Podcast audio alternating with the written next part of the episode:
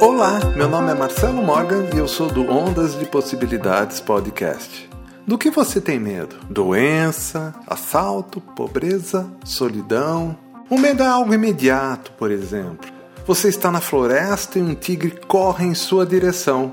Isso sim é um medo legítimo. Agora, se você tem medo de algo que pode acontecer, não é o medo que você tem, e sim ansiedade. Vivemos num mundo que nos promove ansiedade para tudo: doença, assalto, pobreza, solidão. Opa, esses não eram seus medos?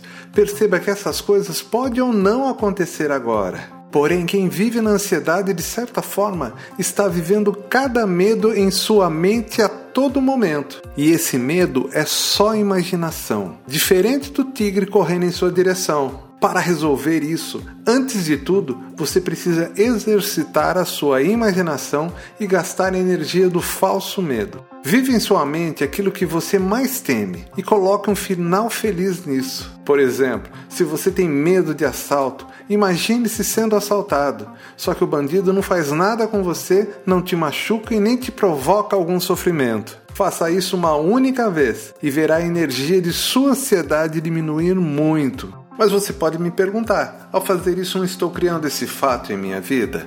Veja bem, ao imaginar seu medo acontecendo, você gasta toda a energia represada e é essa energia que gera toda a ansiedade. O que você acha que tem mais energia?